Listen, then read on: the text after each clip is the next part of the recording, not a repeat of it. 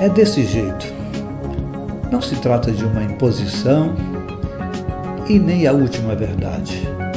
É simplesmente as minhas reflexões para viver no e pelo Evangelho de Jesus.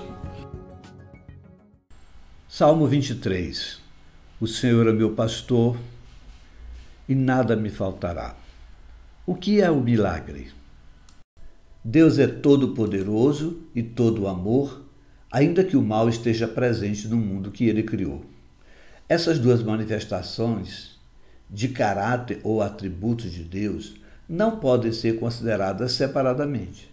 Deus é tão todo-poderoso quanto Deus é amor, mesmo que as circunstâncias da vida tentem mostrar que esses atributos são autoexcludentes, ou seja, ou Deus é todo-poderoso ou Deus é amor.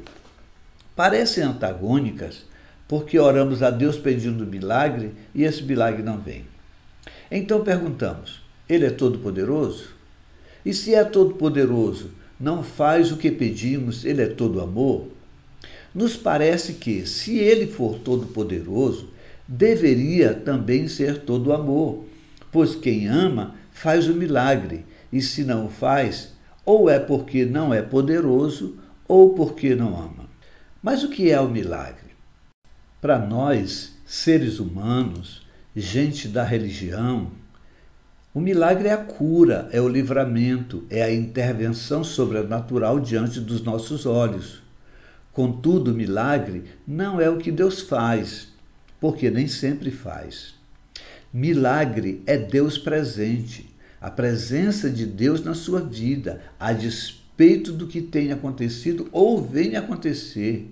Isso sim é o maior de todos os milagres. O Senhor é o meu pastor e de nada terei falta, é o que o Salmo 23 diz. Então ele me conduz, restaura as minhas forças, me guia em caminhos justos. Ele caminha conosco, comigo, com você, mesmo no vale da sombra da morte. Conforme o Salmo 23, o que não nos faltará é a presença de Deus e não milagres. Se você tem fé só para esta vida, você se pega a ela com todas as suas forças. Mas quando lhe é tirado aquilo que você mais se apega com todas as suas forças, a vida perde o sentido.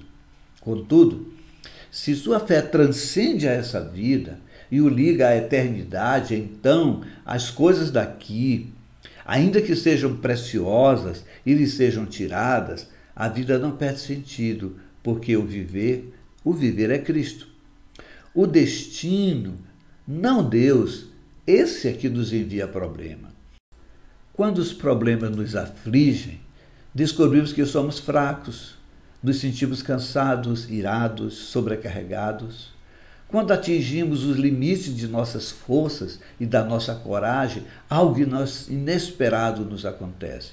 Encontramos forças vindo de uma fonte que fica fora de nós.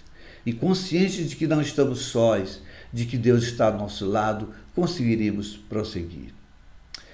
O livro de Apocalipse, no capítulo 2, verso 17, fala do vencedor. Ao vencedor será dado o maná escondido, e também lhe será dado uma pedra, uma pedra branca com um novo nome escrito nela, que vai ser conhecida apenas por quem por quem recebe.